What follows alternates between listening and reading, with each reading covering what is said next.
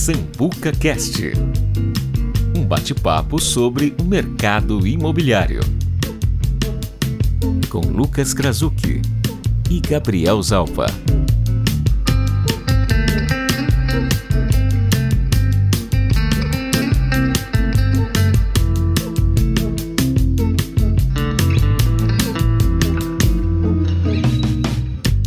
Olá, seja bem-vindo ao Sambuca Cast, podcast do mercado imobiliário, onde eu, Lucas Krasucki, junto com Gabriel Zalpa, buscamos trazer assuntos relevantes do nosso mercado, que é o mercado imobiliário. E hoje, Lucas, temos a honra de receber aqui o nosso amigo Dr. Lucas Pires Maciel, que é advogado, tributarista, doutor, e vem falar um pouquinho sobre os tributos que incidem sobre o imóvel. Seja bem-vindo, Lucas. Bom dia, obrigado a todos pela, pela audiência.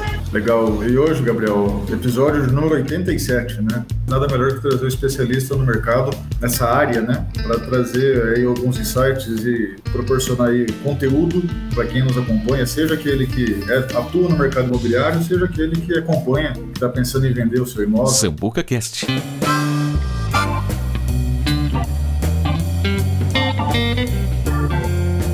Para começar então, doutor, o que, que diferencia um imposto, uma taxa, um tributo? Como que esses nomes se intercalam e como que a gente pode entender cada um deles? Ah, primeiro eu queria agradecer né, ao Lucas e ao Gabriel pelo convite, dizer que é uma honra estar aqui nessa audiência tão seleta e dizer que a gente está sempre à disposição aí dos amigos. É importante que a gente entenda, porque há uma dificuldade às vezes né, de quem é leigo compreender essas diferenças técnicas, porque na verdade são compreensões muito específicas. Muitas vezes a gente faz como se fosse sinônimo, é, tributo igual a imposto, e a gente às vezes acaba falando tudo como se fosse uma única coisa. Inclusive, se a gente lê notícias na imprensa, na televisão, a gente acaba sendo é, induzido a pensar dessa forma. Então, às vezes a gente vê lá, o Brasil é um país que tem muitos impostos, quando na verdade essa afirmação ela é meia verdadeira, porque na verdade o que nós temos é o tributo como um gênero da qual nós temos algumas espécies. Então, basicamente a doutrina ela coloca aí a classificação tributária em cinco espécies, sendo o imposto, a taxa, a contribuição de melhoria, o empréstimo compulsório, as contribuições especiais e para as entidades. Então são cinco basicamente as espécies tributárias que nós temos. Todas saem desse núcleo comum que é o tributo, mas que na verdade ela tem as suas particularidades. É como se nós pensássemos no ser humano, em que nós temos a mulher e o homem. Então, o tributo ele é o gênero, né? e as espécies são essas cinco que nós mencionamos. O grande ponto é que o que mais nós temos impacto no dia a dia é, basicamente são os impostos e as contribuições. Então, numa situação como essa, o tributo, como gênero, nós temos como compreendê-lo como uma prestação pecuniária, ou seja, uma coisa que nós temos que pagar em dinheiro, em que nós somos obrigados por lei. Então, essa é a grande característica do tributo. Né? O que diferencia o tributo de outra obrigação é essa questão da compulsoriedade dele. E aí, dentro dessa característica do, do tributo, nós vamos encontrar as espécies de maneira específica,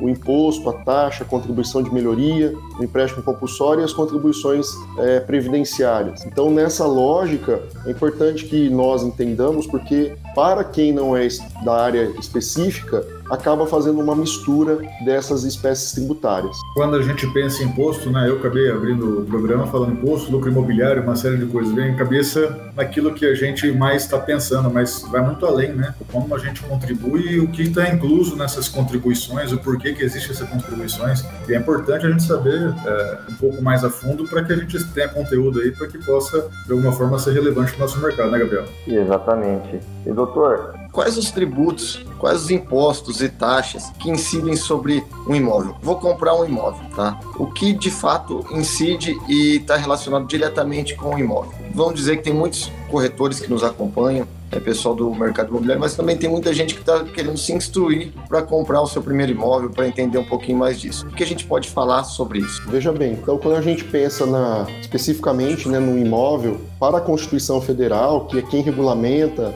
essas questões relacionadas a quais são aqueles aquelas situações, aqueles fatos que para o fisco são relevantes, a gente coloca que ter um patrimônio é um dos fatos mais relevantes. A gente trabalha dentro do direito tributário com aquilo que nós chamamos de signos presuntivos de riqueza, principalmente quando a gente fala de imposto. Então é aquela questão né, que a gente sempre fala que quanto mais você tem condições, mais você deve contribuir para uh, o Estado como um, um sentido amplo da palavra. Então, quando você pensa na aquisição de um patrimônio ou na, na, em ter um patrimônio, para o Estado, isso é um signo importante, isso é um dado importante e faz com que a gente, enquanto seja proprietário ou compre esse imóvel, para o Estado isso chame atenção para alguma questão tributária. Então, o fato de você ser proprietário de um imóvel, segundo a Constituição Federal, faz com que a, os municípios tenham autorização para cobrar IPTU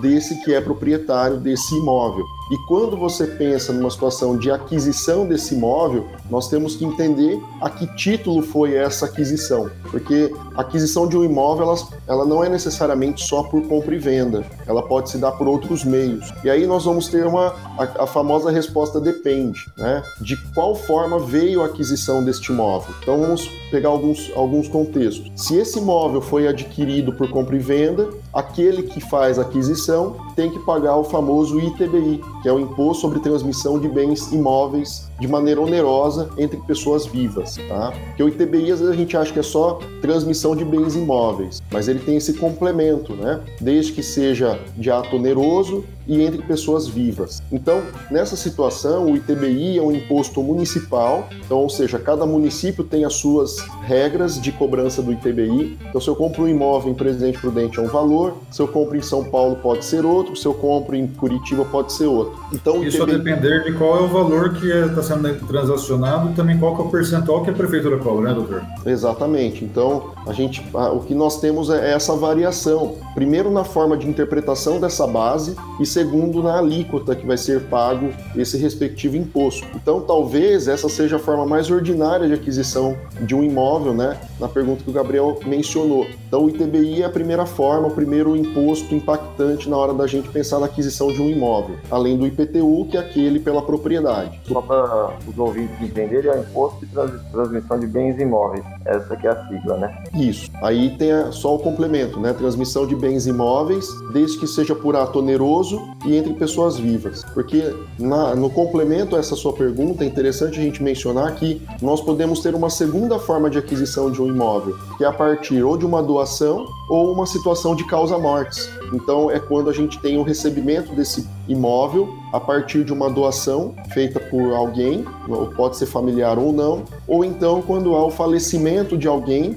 que deixa um imóvel. Nessa hipótese, vai haver incidência de um outro imposto que não o ITBI, e sim o ITCMD, que é um imposto estadual, ou seja, cada estado tem as suas regras de aplicação desse imposto. Então, São Paulo, enquanto estado, tem o seu, Mato Grosso do Sul tem o seu, e assim todos os estados têm a sua forma de cobrança desse ITCMD. Então, eu posso ter é, a aquisição desse imóvel porque alguém doou esse imóvel para mim, ou eu posso tê-lo porque alguém morreu e eu sou um herdeiro ou eu sou um legatário daquela pessoa que faleceu. Então, nessa hipótese, vai haver incidência de um outro imposto, que é o IPCMD. E todos esses, é, nessas situações né, que a gente mencionou, independentemente de qual seja a base, é que nós temos que fazer todo esse registro dessas aquisições, em regra, por meio de uma escritura pública, né, que é a forma de aquisição mais é, feita, mais correta de nós fazermos aqui no Brasil, segundo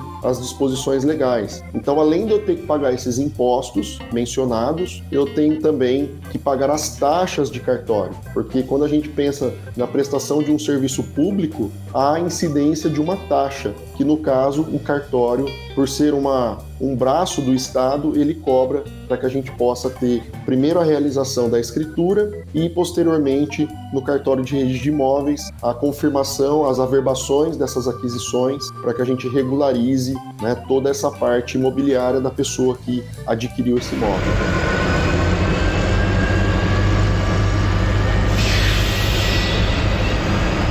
Lucas, e voltando em questão do ITBI, cada prefeitura, você mesmo já mencionou, que tem a sua regra, utiliza o percentual em cima do valor da avaliação ou do valor da negociação, mas uma pergunta que sempre nos fazem é em cima da avaliação do valor venal. Isso depende ou tem alguma, algum caminho que é, é seguido aí na maioria dos casos? É, essa, essa é uma das questões mais complexas né, de, né, dentro dessa lógica do mercado imobiliário, exatamente porque o que acontece muitas vezes é que que há uma, uma divergência de entendimento quando a gente pensa nessa questão do, da base de cálculo para a incidência do ITBI. E só para a gente poder entender um pouquinho melhor por que há essa divergência, porque a gente pode ter basicamente várias bases possíveis na hora do pagamento do ITBI. A gente pode ter primeiro a base de cálculo, que é a própria é o próprio valor de compra e venda do imóvel. Então o Lucas vai vender um imóvel para o Gabriel. Eles fixaram o valor dessa compra em 100 mil reais. Essa é uma possível primeira base. Nós podemos ter uma segunda base, que seria aquele valor que a própria prefeitura fixou para fins de cobrança do IPTU. E nós podemos ter uma terceira base, que é o valor que a prefeitura fez a avaliação do imóvel, que não necessariamente são valores iguais. Então a gente pode ter lá os 100 mil que vocês fixaram, o valor de avaliação da prefeitura em 120 mil e o valor é, para fins de IPTU 80 mil. Então nós temos basicamente aí três bases possíveis de exigência né, desse ITBI. E a partir daí nós podemos ter, é, é, de certa maneira, problemas na hora da gente realizar a nossa confirmação né, desse, dessa compra e venda no cartório. Porque o cartório ele vai, por uma questão de responsabilidade, né, é interessante a gente mencionar isso para quem nos acompanha, que o cartório, pelas legislações tributárias, o cartório ele é, ele é responsável em eventual erro de cobrança do ITBI. Então, se o cartório ele faz uma cobrança menor, mesmo que ele, ele faça a escritura, eventualmente o registro, quando você vai,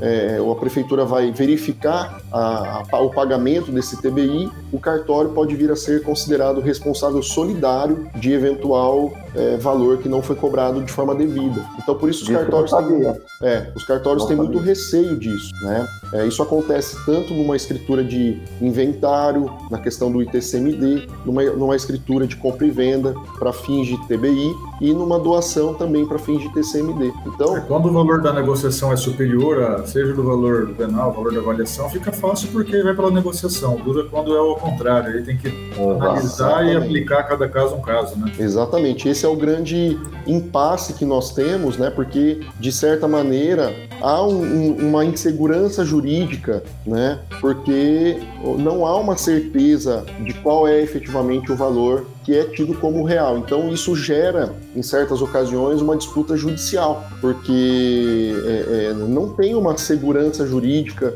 em, em, certas situações. Inclusive, na questão da própria situação de causa-mortes, o que se tem é que há também uma divergência nesse entendimento. Inclusive, muitas pessoas que acabam tendo uma situação como essa têm se utilizado de é, mandados de segurança perante o Poder Judiciário para que haja o, a incidência do ITCMD sobre o valor que a prefeitura cobra para fins de IPTU, que é em regra 40% mais barato. Em regra, 40% mais barato. Então, numa situação como essa, as pessoas se utilizam dessa brecha na lei, porque ela não diz claramente qual é a base que deve ser levada, e aí o judiciário tem sido é, entendedor dessa questão e concedido liminares e depois confirmando a segurança para que não haja a incidência desse ITCMD sobre o valor de avaliação da prefeitura. E aí, em complemento a essa afirmação, os, principalmente o Estado de São Paulo tem um projeto de lei tramitando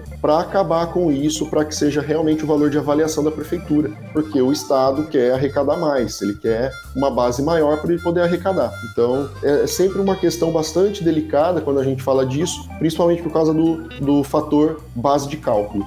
E aí acontece algumas discrepâncias, né? Como você vê aqui em Prudente, é, terrenos em condomínio fechado avaliado pela prefeitura em 80 mil, e terrenos lá em terras do Imoplan, que não tem nem infraestrutura, avaliado por um milhão de reais, o terreno que vale de fato aí 60, 70, 80, 100 mil reais, dá a depender do tamanho, né? E aí a gente entra numa. Se for debater isso, vai ficar o dia inteiro falando, né, doutor Lucas? Mas são as complexidades que o nosso mercado enfrenta, é claro que cada cidade tem uma situação, por isso que é muito bom o corretor, que atua de forma correta, quando for se deparar com uma situação dessa, realmente fazer avaliação pelo que vale o mercado. E a gente percebe também que muitos proprietários querendo que os corretores e as imobiliárias façam a avaliação por valor mais baixo do que vale. Para que pague menos imposto. Isso quando eh, eu já tive esses dias, inclusive, uma complicação para o proprietário, né, Lucas? Você não pode avaliar por 50 mil. Eu falei, mas doutor, vale 170. Qual que é a lógica? Ah, não é que eu vendi esse terreno faz muitos anos e vendeu lá por menos de 50 mil. Bom, é uma situação que teria sido feita lá atrás, recolhido lá atrás. E aconteceu comigo mesmo. Eu vendi um terreno no Jardim Itaipu 10 anos atrás por R$ 6.500. Hoje a avaliação dele é 5 poucos mil. E está na prefeitura.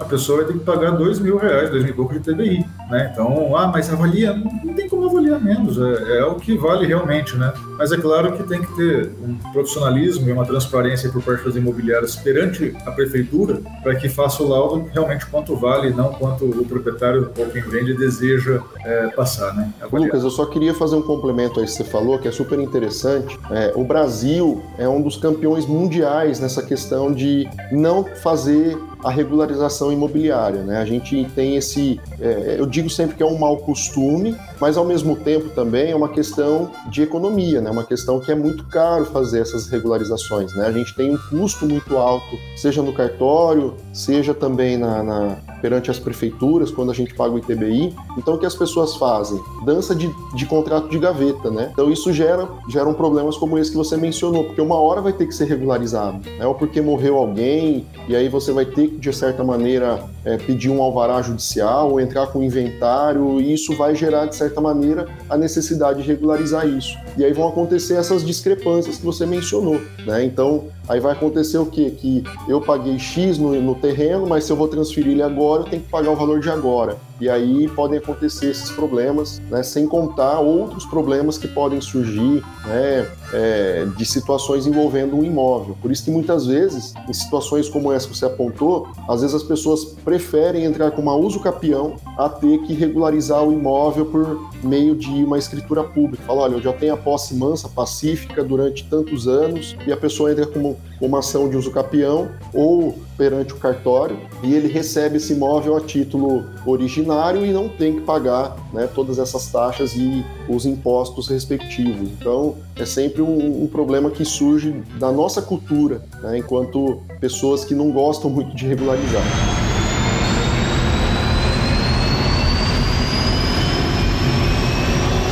até arrepio quando falo em contrato de gaveta. Muitos dos grandes problemas que chegam até nós no nosso dia a dia são originários em contrato de gaveta. É, até compartilhando, recentemente nós chegou, chegou um, um, cliente na nossa imobiliária, a gente conversou com ele, ele queria vender a casa que ele havia comprado, que havia comprado há dois anos através de um contrato de gaveta, né? E a gente foi pedindo os documentos necessários e na hora de verificar a certidão da prefeitura municipal, existiam débitos de IPTU anteriores à compra dele. É, fala um pouquinho para nossa audiência a respeito de débitos de IPTU, se eles são transmitidos, se eles acompanham o imóvel ou se eles continuam sendo do antigo proprietário. Muita gente tem dificuldade de entendimento sobre isso. Excelente pergunta. É uma questão que realmente é interessante. E, e se você me permitir, Lucas também, a gente pode até ampliar um pouquinho mais essa, essa pergunta, porque há necessidade de nós termos muito cuidado e muita cautela na hora da aquisição de um imóvel. Por isso eu sempre falo, né, para todo mundo, procure um profissional especializado, né? Procure um corretor, procure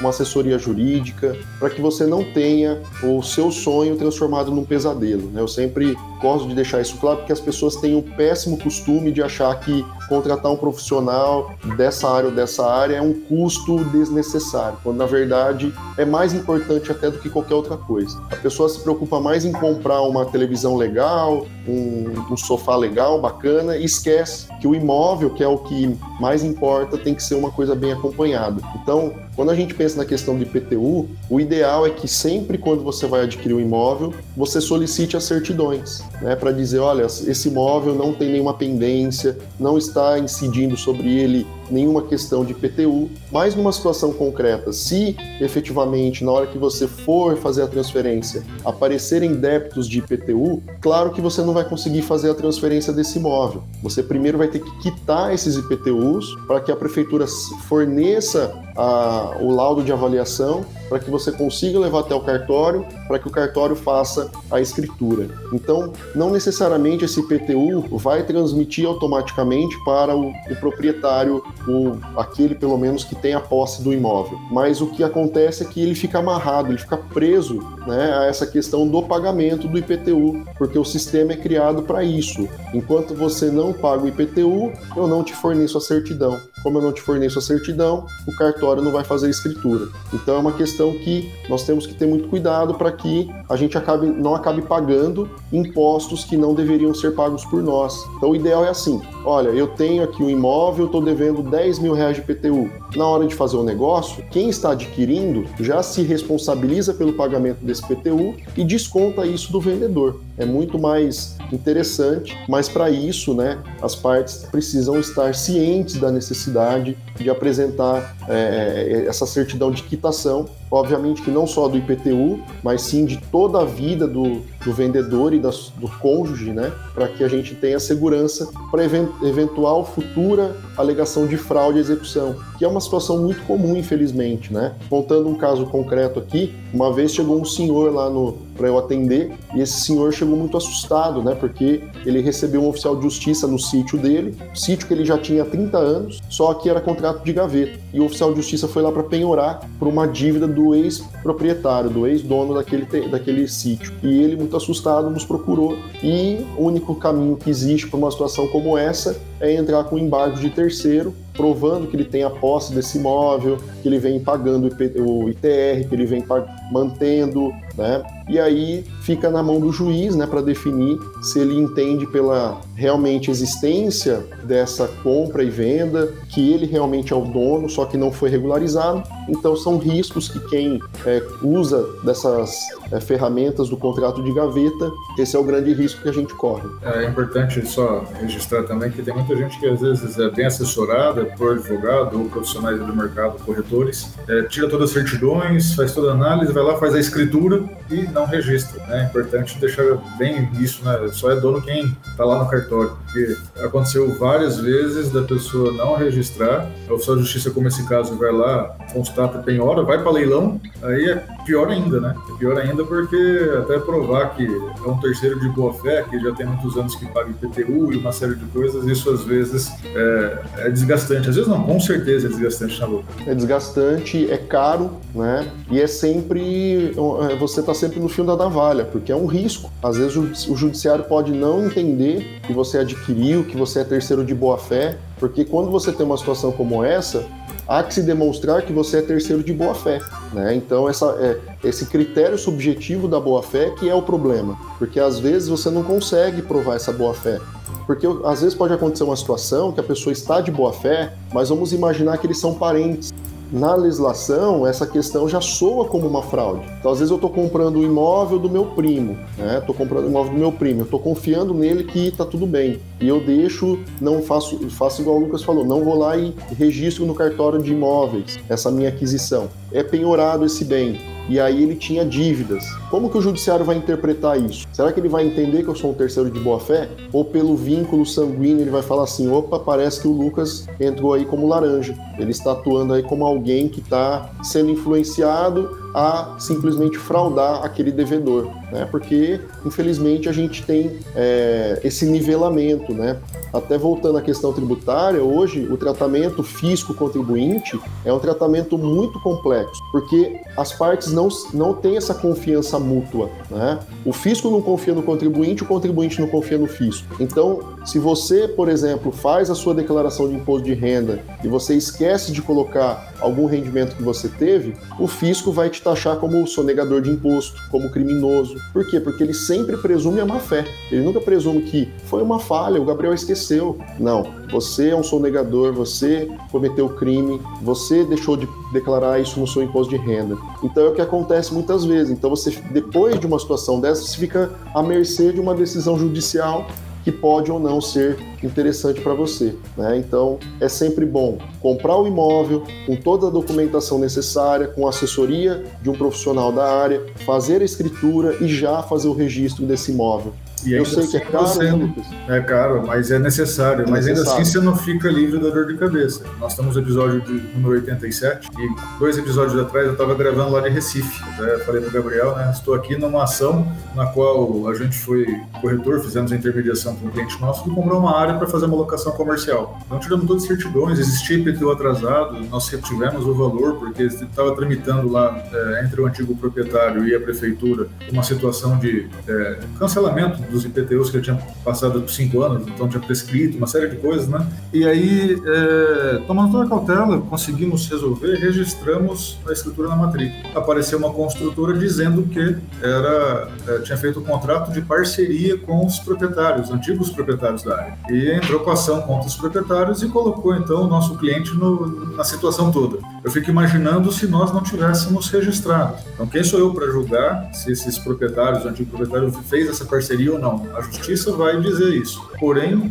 deslocamento do Prudente para Recife pela segunda vez. Né? Então, você imagina se não tivesse registrado. Então, nós estamos nesse país livre de tudo, porque a justiça está aí para realmente quem achar que tem direito acioná-la. Se você deixa brecha, pior fica para você explicar depois e mais oneroso acaba ficando. Apesar de todos os cuidados tomados, né, Lucas? Pois é. Ainda podem existir esses dissabores aí. Então, a gente sempre repete aqui que, que a cautela e o cuidado do profissional do mercado, é claro que ele nunca vai, vamos dizer assim, vai substituir um advogado, vai substituir uma assessoria jurídica. No entanto, a gente, profissional do mercado imobiliário, tem que entender o caminho. Vai chegar um momento, sim, doutor Lucas, eu preciso de você, mas pelo menos a gente indica esse caminho para os nossos clientes. E é interessante no, no, nas falas de vocês que numa situação como essa, a, a gente tem institutos que podem preservar eventuais direitos, como por exemplo uma prenotação. Eu posso me utilizar dessas prenotações para falar, ó,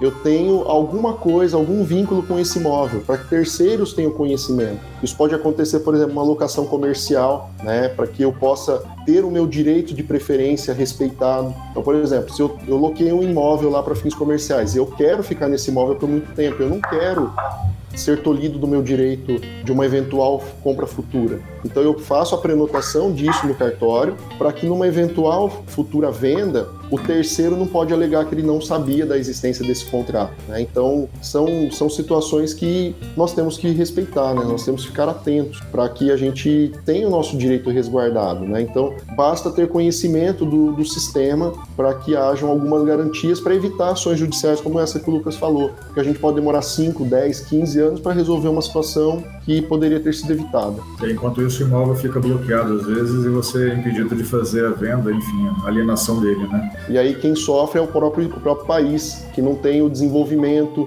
o empreendimento poderia estar sendo implementado, gerando renda, emprego, deixa de ser por causa de uma questão do embrólio jurídico. Falando de imposto, doutor Lucas, é, nós comentamos rapidamente, você comentou, é sobre o IPTU, mas nós não aprofundamos, né? E só para passar aí uma ideia, o IPTU, aquele carnezinho que nós pagamos aí todo o começo do ano, né? Existe muita dúvida para que, que vai, para onde vai, o que, que é taxa de limpeza, o que, é iluminação pública. Se você pudesse esmiuçar um pouquinho sobre esse tributo, é interessante porque as pessoas falam, nossa, eu pago o IPTU tão caro. E aí teve uma pessoa que me questionou, falou, Lucas, qual a diferença do lixo da minha casa do lixo daquele bairro que fica fica a 5 quilômetros. Porque lá, lá vale menos, mas para ir buscar gasta mais combustível o caminhão de lixo. Falei, ah, que interessante essa. Por que a taxa de lixo é, lá é mais barata do que aqui? Falei, ah, eu não soube responder. Eu falei, ah, de sinceridade, eu nem sei se é mais barato ou não a taxa de lixo. Se é por, por unidade, por metro, eu não soube explicar. O que eu sei é que o valor do IPTU é calculado pela Uvenal, avaliação, enfim, né? Vai depender de quanto vale o seu imóvel. É isso mesmo? O imposto, a taxa de lixo varia de acordo com a avaliação do imóvel, apesar do serviço ser relativamente o mesmo?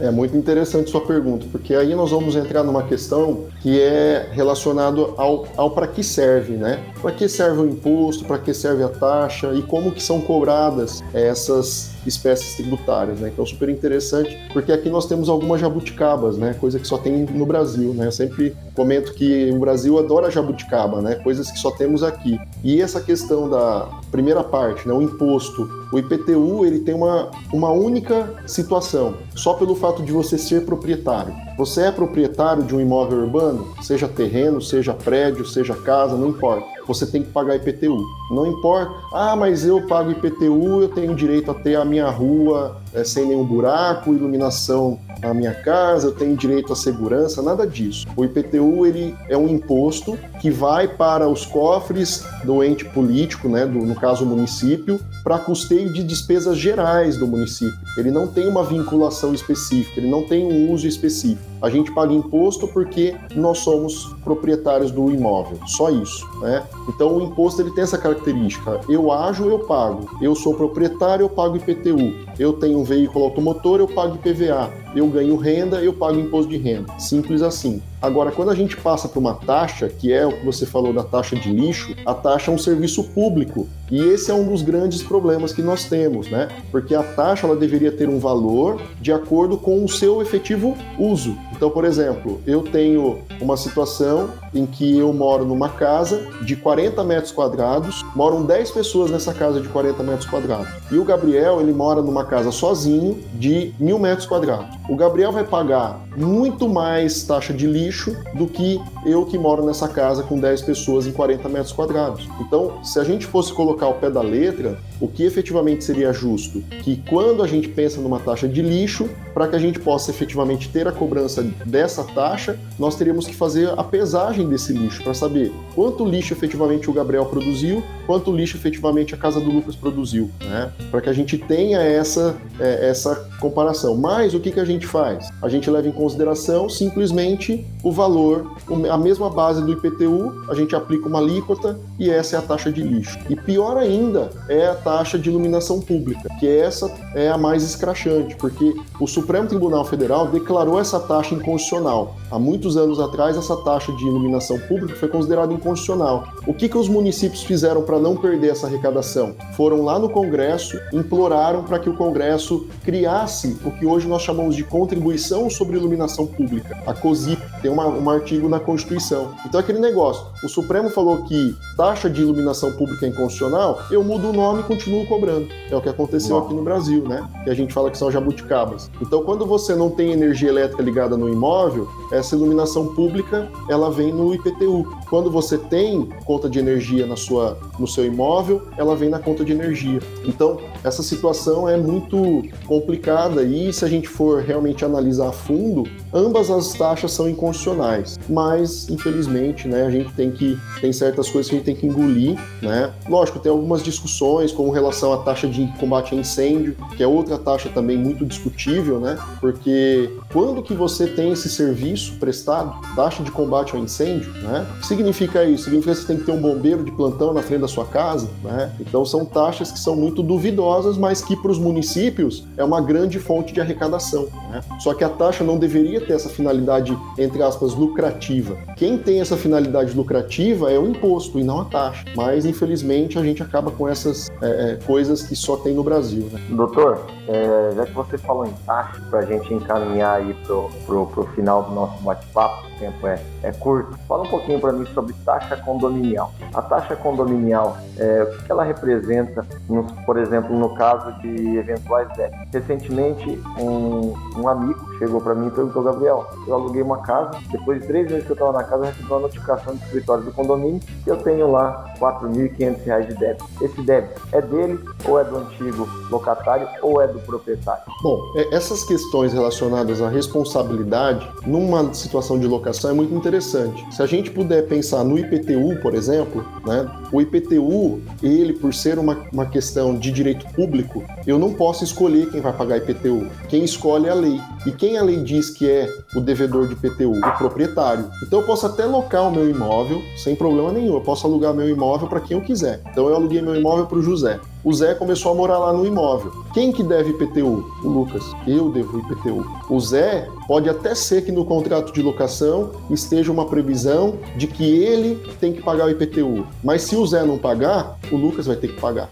Isso é uma questão cível, é, um, é, um, é uma relação cível entre Lucas e José, que não tem reflexo nenhum para o fisco. Então isso é um ponto Para ficar claro, a prefeitura vai cobrar de você. Você o proprietário. de cobrar dele, mas a prefeitura não cobra dele. Nunca. Quem vai ter que cobrar depois sou eu numa ação de regresso, mas isso é uma ação cível, não uma, uma ação tributária. Porque senão seria muito fácil, né? Eu sou proprietário de muitos imóveis e eu alugo esses imóveis para pessoas quaisquer para que eu não tenha que pagar IPTU. Né? Então, o fisco ele não está preocupado com isso, ele quer saber quem é o dono. Inclusive, né, na, na questão tributária, pode até ser uma criança. O, o, o, direito tributário ele não tem essa questão de ser a pessoa capaz ou incapaz, né, na questão, na questão civil. Que vale ao proprietário. Ele tem, ele paga. Exatamente. Agora, numa questão de condomínio, é uma situação também que foge da questão tributária, mas que também tem uma vinculação com o proprietário. Então, eu posso até alugar meu imóvel, posso até deixar a responsabilidade pelo pagamento do condomínio para o, o inquilino,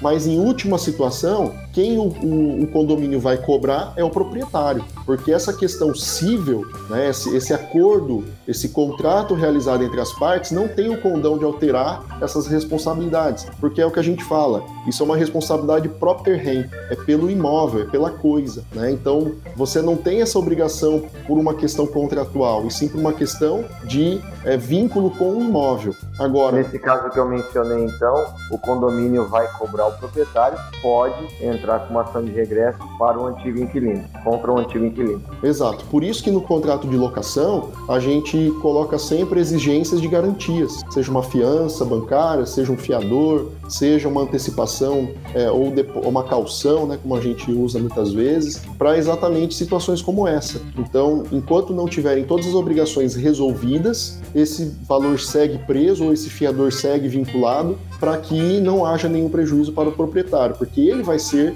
alvo dessas cobranças, porque ele que é o detentor, né, ele que tem as obrigações sobre o imóvel.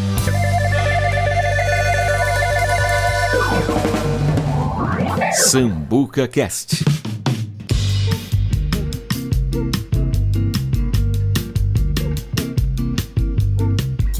Ficássemos aqui falando, Gabriel, acho que ficaria o dia inteiro, né? Doutor Lucas, é, obrigado pela sua disponibilidade. Acho que o que nós propusemos fazer aqui, a gente sempre está propondo fazer, é trazer itens relevantes, mesmo que ainda não mais a fundo, né? não aprofundando muito, mas muito conteúdo é, nos seus próprios canais. A gente percebe que você acaba indo mais a fundo, então achamos aqui por bem convidá-lo para que você possa falar é, sobre quem quer saber um pouco mais aí, acompanhar você, como é que faz para entender um pouco mais aí, buscar as informações aí, seja no seu canal, seja nas suas redes sociais? Eu tenho, eu tenho as redes sociais, né? Tenho o Instagram, Lucas Maciel PP, arroba Lucas Maciel PP, e também tem meu canal no YouTube, é só pesquisar lá Lucas Maciel JPPM. Fica aí o convite para vocês nos seguirem, nos acompanharem, compartilhar os nossos vídeos e agradeço, né, imensamente aí ao Lucas, o Gabriel, que são amigos queridos. Eu até falei para o Gabriel que foi um convite merecido, mas muito honroso. E eu fico à disposição para novos convites, sempre à disposição dos amigos. Mas tem mais uma também, né, Gabriel? Se colocar urbanizetv.com.br, fechar o olho e clicar, vai cair lá no vai Lucas ter. falando, né? Aí fecha o olho e clica no outro episódio e prazer. Lucas falando de novo, né? Maior prazer. Doutor, mais uma vez agradeço, já deixo registrado aqui minha admiração pelo seu trabalho, pela amizade. Parabéns pela didática, é muito bom te ouvir, porque parece que você simplifica as coisas. É, tenho certeza que vai contribuir com muita gente aí. Sigam o Lucas nas redes sociais, é Lucas Maciel PP. Aproveite também e deixe o seu comentário nas nossas redes sociais, né, Lucas? Arroba Lucas Krasuk, que está fugindo do Instagram, mas ele usa bastante o LinkedIn. E arroba Gabriel Zal, também em todas as redes sociais. É, mais uma vez, obrigado e espero que a gente possa repetir isso em breve. Muito obrigado, doutor Lucas, e até a próxima, se Deus assim permitir. Obrigado. Obrigado, Ricardo. Obrigado, Gabriel. Obrigado, Lucas. Um bom dia para vocês aí. Um abração. Sambuca. Sambuca. Sambuca Cast. Esse podcast foi editado pela 73 Ideias. Comunicação e tecnologia.